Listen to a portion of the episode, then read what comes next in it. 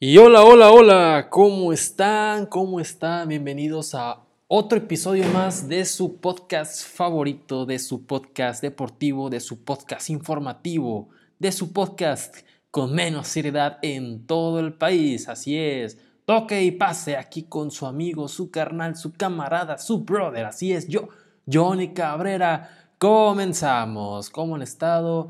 Bonito viernes, bonito viernes, porque este episodio se está subiendo el día viernes. Eh, recuerden que los episodios del podcast se van a subir los días lunes y viernes a las 7 pm. Sin falta, sin falta. Y los videos en YouTube martes y jueves a las 5 pm. 5 pm. Ayer sacamos un video, de hecho. Este, acabo de terminar de grabar el video que saldrá el martes.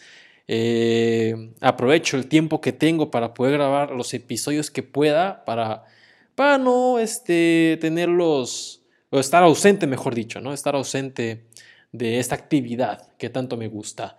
Eh, en este episodio en especial no estaremos hablando sobre algunos temas deportivos.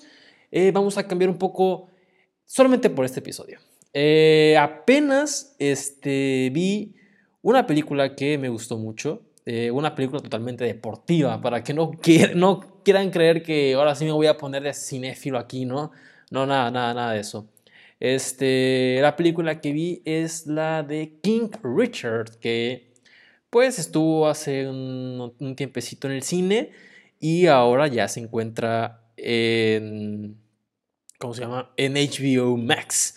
Este, una película protagonizada por uno de mis actores favoritos, Will Smith, que interpreta eh, a Richard Williams, papá de las hermanas Serena Williams y Venus Williams. De eso se trata la película. ¿Cómo es o cómo, se da el descubrimiento de las hermanas Williams en este, en este mundo del tenis? Eh, ¿Cómo es que empiezan desde abajo y terminan siendo Ambas, para mí, las mejores tenistas femeniles de todos los tiempos. Eh, entre el elenco, bueno, mejor dicho, las, las, chavas que interpretan a las hermanas Williams son Sanilla Sidney, que interpreta a Venus Williams, y Demi Singleton, que interpreta a Serena Williams. Este, muy importante también eh, la interferencia ahí de, de Rick Massey, eh, interpretado por John Bertal, y de Paul Cohen, interpretado por Tony Goldwyn. Este, ellos dos son los dos este, coaches que tuvieron en su, en su vida o en, su, sí, en sus primeros años de, de carrera, ¿no? Las hermanas Williams. Pero bueno, vamos a empezar explicándoles qué onda y mi opinión sobre esta película. Voy a dar unas pequeñas síntesis, una pequeña síntesis este, para las personas que no han visto la película, obviamente, para las personas que ya la vieron, pues van a acordar conmigo en ciertos puntos o tal vez no. Eh, esta película, como les dije, eh, se basa en los tiempos en los que las hermanas Williams eran este, unas niñas apenas. Eh, podríamos decir que empieza con Venus Williams de 12 años y Serena Williams era menor como por dos años. Este, Richard Williams, papá de las, de las hermanas, eh, para empezar, la familia era una familia grande, ¿eh? porque no nada más eran las hermanas Williams, sino también había tres hermanas más, pero pues las demás eran como unas, este, la mayor pues estaba muy dedicada en sus estudios, ¿no? Y las otras dos pues, pues igual, solamente este, dedicaban su vida a estudiar, pero según este, Richard Williams, eh, las llevó a, unos a unas canchitas de tenis que se encontraban en una colonia de Crumpton, este, Estados Unidos. Eh, y vio desde ese momento que en especial Serena y, Venus eh, tenían un talento especial o se les veía algo muy diferente a las del el resto. Eh, fue, fue ahí donde él empezó a presionar, pero de buena manera, a las hermanas, entrenándolas todos los días. No era una presión como que digas, güey, cabrón, ponte a entrenar, si no te va a partir tu madre. O sea, no era una exigencia o una obligación para las hermanas entrenar este tenis. Para ellas era un gusto. Solamente que Richard Williams dijo, si vamos a hacer esto, lo vamos a hacer bien. Y las cosas, la verdad, se hicieron muy bien, como, como ya vimos, ¿no? Eh, bueno, este...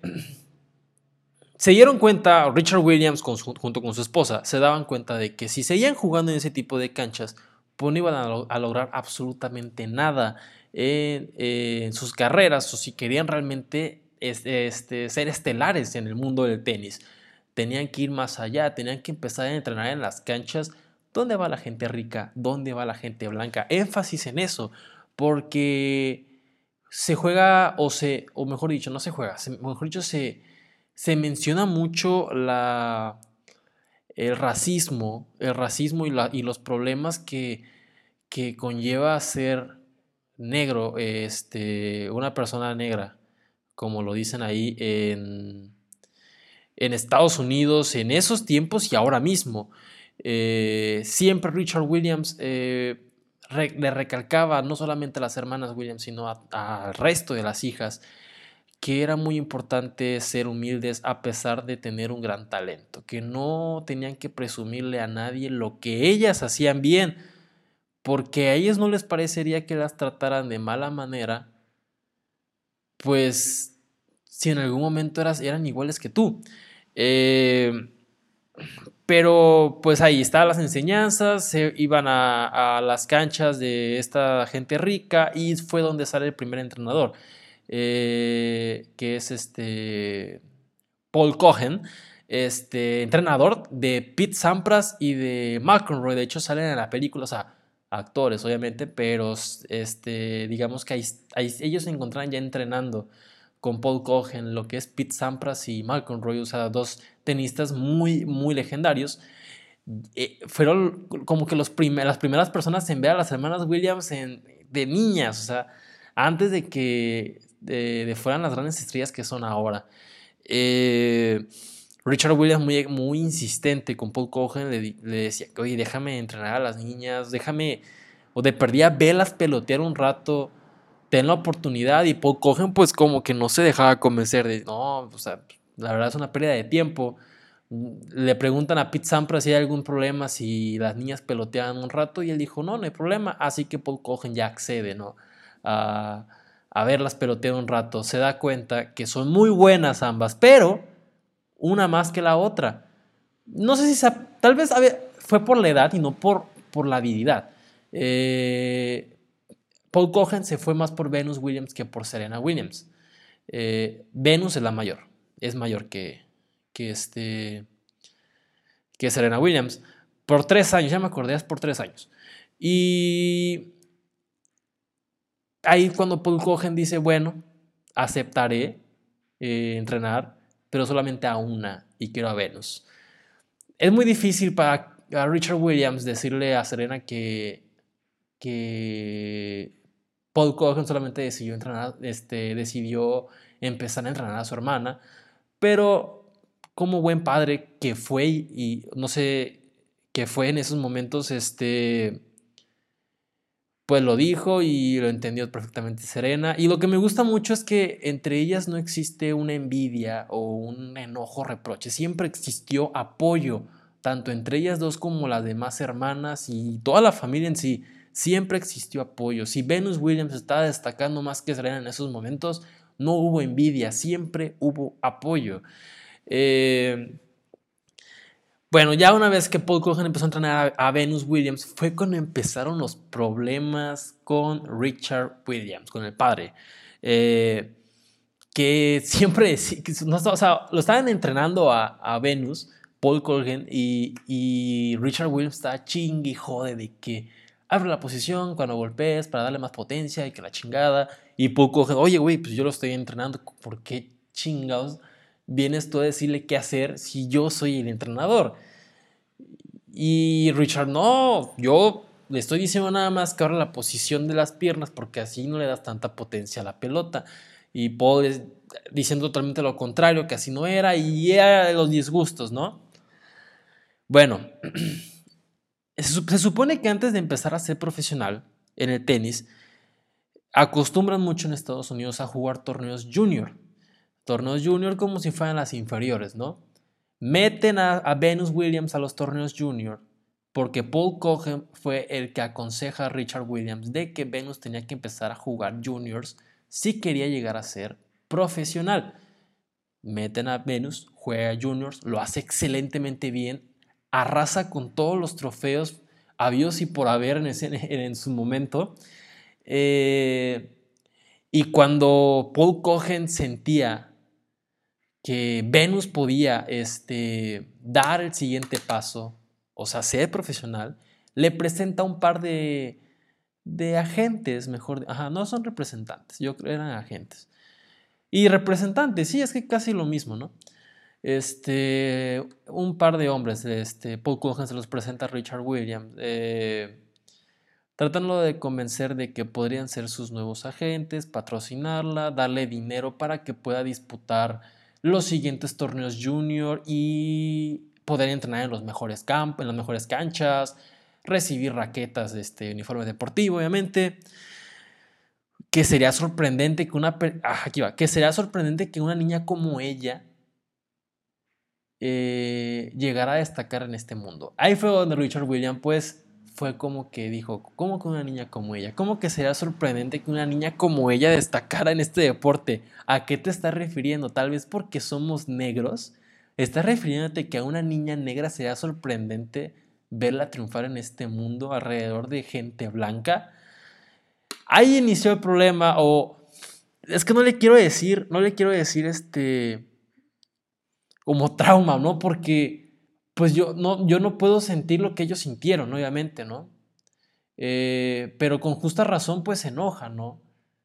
lo tratan de desprestigiar lo, lo, que ellos significan como personas, cuando claramente, no sé si se los han dicho, pero se los digo yo, no importa quién seas o cómo seas, eres igual ante todos y punto final se acabó.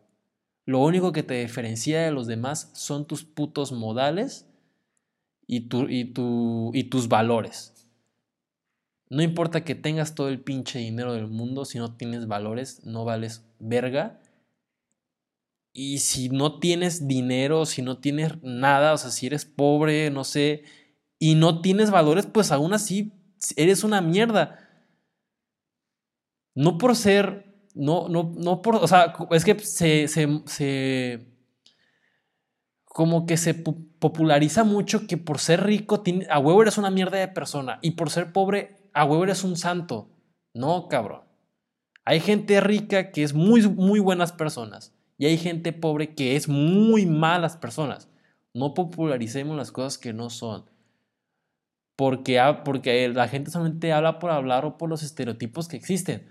No, primero hay que conocer a las personas. ¿Por qué no te da la oportunidad de conocer a las personas? Ahora, pues si tú, si lo que tú pensaste es correcto, pues bueno, chingón. Lo que tú pensaste fue correcto.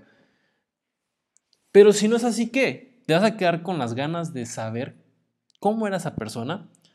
No, no, este, generalicemos eh, el comportamiento de alguien porque la mayoría de las personas parecidas a esa persona que da un mal ejemplo, eh, pues son parecidas a las demás. O sea, no sé si me voy a entender. Pero bueno, ya me decía un poquito este, con la película. El chiste es que Richard Williams rechazó la oferta de los agentes, Paul Cohen se caga y Richard Williams todavía le dice, mis niñas no van a ser profesionales todavía.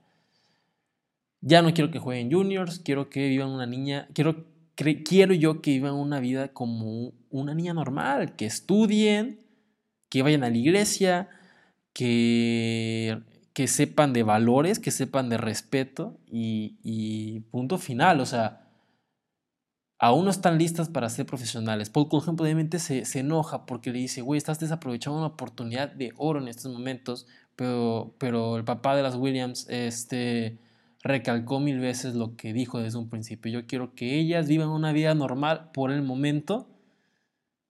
Yo sabré cuándo va a llegar ese, ese punto en el, que, en el que voy a decir, ya están listas para ser profesionales, pero yo veo que aún no están listas, así que no voy a aceptar ninguno de estos tratos.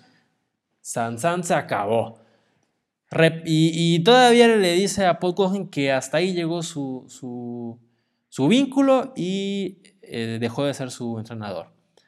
Pasan los años, unos dos años, unos dos, tres años. Este.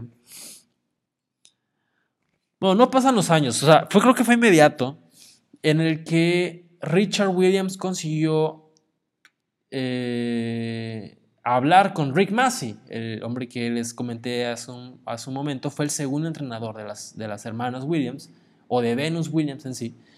Eh, les da un contrato en el que Rick Macy les da una casa, el club de tenis es completamente de ellos, o sea, ellos pueden utilizarlo a su manera. Eh, antes que nada les dio una prueba, una probadita de lo, que, lo que las hermanas Williams tenían y pues Rick Macy terminó fascinado, ¿no? Y por eso les ofreció el contrato. Eh, o sea, era un cambio, de, un contrato que les cambiaba la vida completamente a, la familia Williams.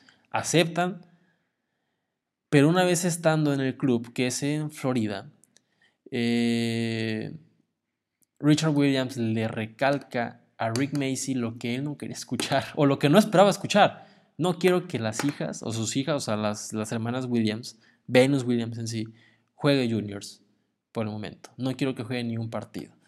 Solamente quiero que entrene y que viva una vida normal y yo sabré cuándo es el momento en el que mi hija pueda jugar como profesional.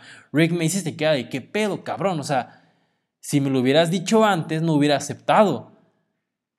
Y fue cuando Richard Williams le dice, no te lo dije porque si te lo decía, ibas a tomar la peor decisión de tu vida. Pum, pum. Así se la dejó caer, cabrón. Así se la dejó caer, sin salivita, papá. Sin salivita. Y muy bien. la verdad, yo en ese momento, se los juro por Dios que yo pensaba que, que este güey, que Richard Williams era un pendejo. O sea, yo decía, que güey, qué pedo.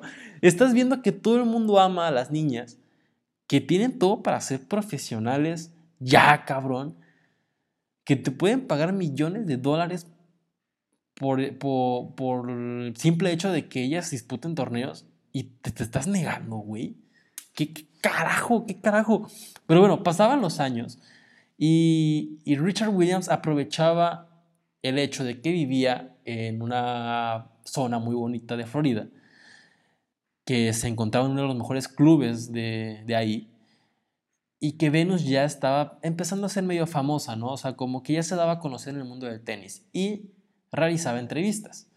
Eh, sacaba en sí jugo de sus hijas o de Venus eh, para ganar así unos cuantos dólares, ¿no? cuando digo cuántos, muchos dólares.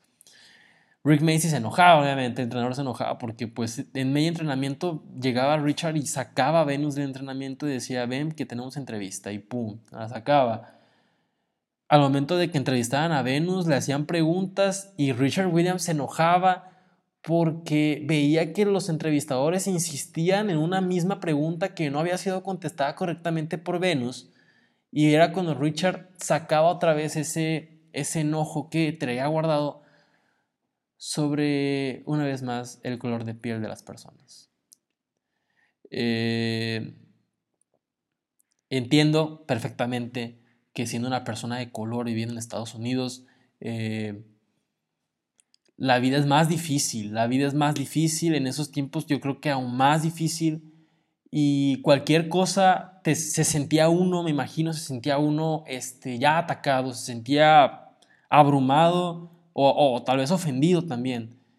Y era cuando, cuando Richard William pues, pues lo resentía mucho las noticias estaban al tope de, ataques de policías a, personas de color y él sentía que, la gente blanca estaba todos en su contra, todos en su contra y que buscaban el momento exacto para aprovecharse de él y de su hija eh, y dejarlos como, pues, perdón por la palabra, pero dejarlos como pendejos, ¿no? Yo creo que Richard Williams siempre trató, siempre trató de proteger a, las niñas, no solamente a las, tenistas, sino a toda su familia. Eh, era una parte de la película que se me pasaba, todavía vivían en, su, en, en, en. Este, hay una escena en la que eh, Richard Williams se lleva a Selena y a Venus a jugar, este, a pelotear, mejor dicho, en la noche y, y lloviendo, ¿no? Cabrón, lloviendo, una lluvia cabrona. Regresan a su casa y notan que hay una patrulla en, frente de, su casa, ¿no? Entran y, pues está una agente eh, y un policía. Eh, la gente pues era de como de esos de los niños que ah, su madre como derechos humanos nada más así. Este protección infantil nada más así no les dice que, que habían recibido quejas de que aquí existía mucho abuso hacia las hijas. Que, qué onda, que por qué venían, este, por qué estaban tan mojadas. Y, y ella, él le decía que habían a jugar tenis y este y ella, la gente le decía no cree que no cree que no es muy sano ir a jugar tenis con esta lluvia y este frío se pueden enfermar y cosas así creo que estábamos buscando la manera nada más de chingarlos y, y llevarse a las niñas eh, y llevarse a las niñas y fue cuando King Richard este saca esto empieza a decir o sea, dice, ¿me quieres acusar? ¿En serio me quieres acusar? ¿Sabes qué me puedes acusar? Acúsame de que todos los días nos levantamos muy temprano para que las niñas desayunen y vayan a la escuela. Porque sí van a la escuela todas. A ver, le confianza y pum, le traen confianza perfectamente. Este. Y empieza a decirle que yo me chingo porque. Porque trato de darle lo mejor a las niñas trato de que estudien, trato de que aprendan valores, trato de que respeten, trato de que hagan deporte, trato de que salgan de las calles. Porque si preguntas por otra persona en esta colonia, de seguro uno de sus hijos o hijas está en las calles muertos de frío o tal vez ya muertos literalmente, consumiendo drogas o cosas así. Y yo trato todos los días de demostrarle a estas niñas que viviendo donde vivimos podemos salir adelante con lo que tenemos. Grandísima lección porque la gente se queda de qué pedo y pum, se van, ¿eh? O sea, no pasó nada. Y es que es, es, es, es, este, Richard Williams tenía toda la razón. ¿Cómo me quieres quitar a las niñas? Solamente yo les estoy enseñando a que pueden salir adelante a pesar de las condiciones en las que viven y que algún día, si se esforzaban mucho, en lo que les gustaba hacer, en lo que sabían hacer bien, en algún momento iban a, a, recibir un cheque de un millón de dólares cada una. Y que podrían así, este, pues no solamente comprarse una cama, porque dice una cama, no solamente van a vivir en una cama, porque ya de cuenta que eran cinco hermanas y tenían dos camas nada más. Podrán comprarse las camas que ustedes quieran. O sea, impresionante el ejemplo que, que King Richard le da a sus hijas. Bueno, ya pasando ese tema que les estaba tocando, este, llega el momento en el que van a, llega un agente de, no, mejor dicho, Venus Williams empieza ya a desesperarse un poquito porque no ha jugado, porque lleva casi cuatro años sin jugar un solo partido de tenis. Se la vive entrenando y entrenando y entrenando, y ella lo que quiere es ya empezar a jugar, o sea, ya, ya quiero jugar le dice a Rick Macy que convenza a Richard Williams de que ya ha llegado el momento de jugar. Rick Macy le dice a Richard, Richard como que cede, pero en eso llega este, una noticia eh, sobre una tenista joven. Ah, ojo aquí, cuando Richard Williams y toda su familia llegan a ese club en Florida, Rick Macy les, les, presenta a, yo no me acuerdo si se llama, no es Sabrina Carpenter, creo que es Jennifer Carpenter. Carpenter. En ese tiempo era la tenista más prometedora en, el mundo y una de las mejores ya, a su corta edad, a su corta edad. Bueno, años después, pues ya le digo, pasa esto, de que, convencen a Richard Williams de que ya juegue juniors este Venus. Y al siguiente día, justo al siguiente día, llegan, se ven las noticias que Carpenter, la tenista, es detenida por posesión de cocaína y metanfetaminas, además de que estaba consumiendo marihuana. Este, y es arrestada, por cierto. Eh, y fue donde se le derrumbó el mundo a, Richard. Y lo que yo no entiendo es, bueno, es que eso no lo entiendo. Las personas no son iguales, o sea, si esa niña se quiso hacer mierda pues ni pedo, pero no significa que Venus y Serena vayan a ser igual que ellas. Pero ahí entra el miedo, el miedo para, para Williams, para Richard Williams, y le dice a Rick Macy que ya no va a jugar Juniors, que regresó su, su postura original. Rick Macy, ¿qué pedo? ¿Por qué, güey? Había dicho que sí, que no sé qué. le dice, güey, ¿ya viste a tu pinche tenista promesa? ¿Viste dónde acabó? Y Rick Macy le dice, Venus es mil veces mejor que ella. Y no es como ella. Si ella se quiso meter en esos errores, ni pedo. Yo sé que Venus va a ser mil veces mejor que ella. Lo veo porque así va a ser. Y Richard pues, se queda pensando, aparte de que Venus se caga, se caga, como que, güey, o sea, nada más estás pensando en ti, cabrón. Nada más estás pensando en ti, no en nosotras. Y, y es cuando Richard pues se siente, ¿no? Y le dice que él lo único que busca es protegerla de todo y de todos. Que no, o sea, que no lo hacía a propósito, que no lo hacía agrede, que no lo hacía por solamente pensar en sí mismo, que lo hacía porque él tenía miedo, que sabe que, que, que cuando llegue el momento de que Venus sea profesional, eh, la gente se iba a enfocar en ella, que ya no iba a ser una pelea de Richard, su mamá y, y Venus, que ahora la pelea iba a ser nada más Venus. Porque a partir de que ella debutara como profesional, que tuviera en cuenta que iba a, representar a millones de niñas de, color en el mundo y, se convertiría en una, una, heroína para ellas. Era por eso que, que él esperaba, esperaba, esperaba hasta que ella agarrara el rollo. Creo que después de esas palabras, ella agarró el rollo y decidieron empezar a, disputar este, eh, un torneo, un torneo en el que se iba a, jugar contra las mejores del mundo. Entre esas, eh, una ganadora, una, una ganadora, una, puta madre, güey, qué pedo. Una ganadora tres veces del Grand Slam. Este. Llega el momento del torneo. Antes de eso, llega un agente de Nike a ofrecerle una, una oferta, ¿no? Este, por 3 millones de dólares a Venus Williams, en el que además le daban una, este, uniformes deportivos, ¿no? una línea deportiva completa a Venus, pero parece ser que no aceptaban, o sea, como que no querían. Rick Macy se cae, ¿qué pedo? Y le decía a Richard, aguanta, cabrón, aguanta y creo que no estamos listos para firmar un contrato así. Quiero que la vean jugar. Yo quiero que la vean jugar. No la han visto jugar y ya quieren ofrecerle 3 millones. Quiero que la vean jugar. ¡Pum! Empieza el primer partido. Tan valiente para Venus. Tan valiente para Venus. Pero se pone las pilas y lo gana. Y gana el siguiente. Y, y, y todos de qué pedo. Este ya es cuando, cuando Rick Macy llega y le dice a Richard Williams, güey, el cabrón acaba de doble, este, doblegar su, su oferta, hay que afirmar ya. Y le dice, no, hasta el siguiente partido. Y dice, güey, vas contra la ganadora tres veces del Grand Slam. Va a perder, no va a ganar. ¿Y si le gana qué? ¿Cuánto nos ofrecerían? Y se queda Rick Macy, ¿qué pedo, cabrón? Pum, juega contra la tres veces ganadora del Grand Slam y la hizo, o no, no la hizo, la estaba haciendo mierda. Venus estaba jugando como una diosa. Dios mío, que la estaba teniendo entre, las cuerdas, ¿eh? Contra las cuerdas.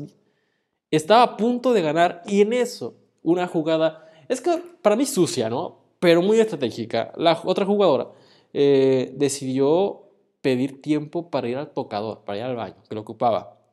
Tardó más de 10 minutos en regresar a la cancha.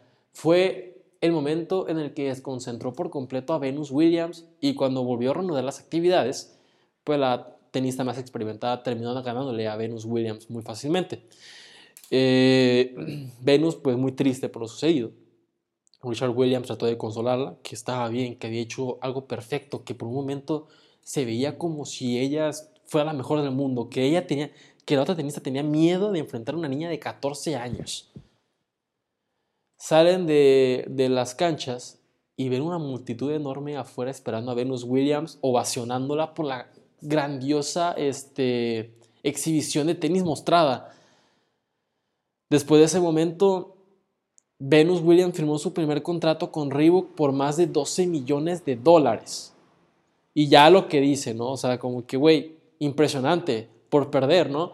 Pero realmente al principio demostraste que tienes un nivel cabrón contra una de las más experimentadas del mundo. Y, y, ojo aquí, porque aquí les va lo, último de, mi, de mi nota, ¿no? De la película. Hay un momento en el que dice Venus Williams que lo que ella quería, o lo que ella quería lograr, era ser la jugadora que más veces ha ganado en Wimbledon. Ah, bueno, ahí te va. Venus Williams actualmente es la jugadora con más Wimbledons en la historia. Increíble, ¿no?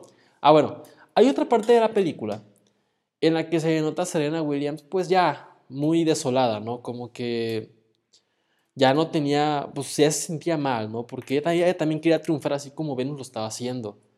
Pero es cuando Richard Williams le dice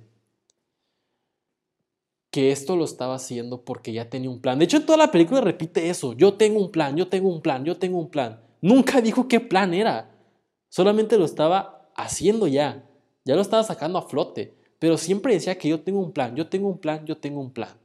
Bueno, a Serena Williams se lo reveló. Su plan para ella le dijo, yo te mantuve atrás de Venus porque yo sé que eres una guerrera. Y te voy a predecir el futuro. Tú vas a ser, tal vez Venus Williams vaya a ser, o va a ser, mejor dicho, la mejor tenista del mundo y lo sabes, ¿no? Y le dice Serena, sí. Bueno, pero tú vas a ser la mejor de todos los tiempos. ¡Pum! Ahora Serena Williams es considerada la mejor tenista femenil de todos los tiempos con 23 Grand Slams en su palmarés. Lo predijo todo. Predijo que Venus iba a ser la jugadora con más Wimbledon en la historia y lo es. Predijo que Serena Williams iba a ser la mejor jugadora de la historia y lo es. En sí el plan sí lo tenía, lo estaba haciendo realidad día con día enseñando no solamente a jugarlas el tenis, no solamente les estaba enseñando a jugar tenis, les estaba enseñando a ganarse la vida, a demostrar que con valores, respeto y humildad todo se puede lograr, que no necesariamente tienes que ser una persona ultramillonaria para poder destacar en esta vida. Que puedes ser la mejor del mundo, pero también puedes ser la persona con más valores en el mundo. Lo que hizo King Richard es de. Es impresionante, es de, aplaudirse. Porque, como, dijo, como se dijo en una, parte de la película, tienes al siguiente Michael Jordan en tu casa. Dice, no, tengo a las siguientes dos. Y así fue. Dios mío, qué película, neta, véanla. HBO Max ya está. Si no tiene HBO, contrátelo, no mames, cuesta 60 pesos el mes, o sea, no está caro, güey. Este, muy buena esa película, muy buena, la verdad me gustó mucho. Will Smith se la rifó cabrón porque es un actor impresionante y en esta película pues dejó notando que lo es. Este... La verdad, qué película. ¿eh? Dos horas y media dura la película, por cierto. Dos horas y media dura la película. Dura un chingo, pero muy buena. La cinta es cortita porque está chingoncísima la película. La neta, se la recomiendo muchísimo. Este, y pues bueno, llego al final de este episodio. Eh, recuerden que este episodio fue especialmente para hablar sobre esta película que me gustó bastante. Recuerden ver documentales, vean documentales. Creo que voy a empezar a hablar sobre documentales, ahora que lo estoy pensando. Eh, vi uno, vi uno de. Vi uno de los Juegos Olímpicos. Ah, la salud mental en los. la salud mental en los deportistas olímpicos en Estados Unidos. Eh. Esa la vi en HBO Max. Sí, la vi en HBO. Esta es una historia narrada por, por Michael Phelps, eh, hablando sobre la salud mental de sus compañeros olímpicos, ¿no? Y, y, los y lamentablemente diferentes problemas que pasaron ellos, y aparte de que hubo también suicidios entre esos deportistas olímpicos. Muy buena, vean en HBO Max, no me sé el nombre, no me acuerdo el nombre, pero, pero si lo buscan así, Juegos Olímpicos Tokio 2020, no sé. Este Pronto va a salir el documental de Neymar. Yo siento que va a estar muy bueno. Va a estar muy bueno. Ya creo que el 25 de enero sale. El 25 de enero sale. Véanlo, ¿eh? Y yo lo voy a ver y les voy a dar una nota sobre eso también. Este, y pues nada, sin más que agregar, muchísimas gracias por haber escuchado otra vez este maldito perro podcast que está bien verga. Eh, cada día les estaré innovando más cosas, cada día les estaré dando noticias más chingonas. El siguiente episodio del podcast ya les daré el resumen del fin de semana. Estaremos hablando sobre el caso de Embelé, hablando sobre los premios Toti. Este. Y pues la Liga Mexicana, fin de semana de la Liga Mexicana, Barcelona. Eh, y pues lo que pasará o lo que va a pasar en esta ronda divisional en la NFL. Eh, quién pasará a la siguiente fase, ¿no? Este, bueno, pues eso es todo. Muchísimas gracias por escucharme. Recuerden, lunes y viernes 7 pm, el podcast deportivo con menos seriedad en México. Eh, se despide su amigo, su carnal, su camarada, su compadre, ahora, su brother, Johnny Cabrera. Y esto es, y esto fue, tu que pase. Muchas gracias, bye. Bye.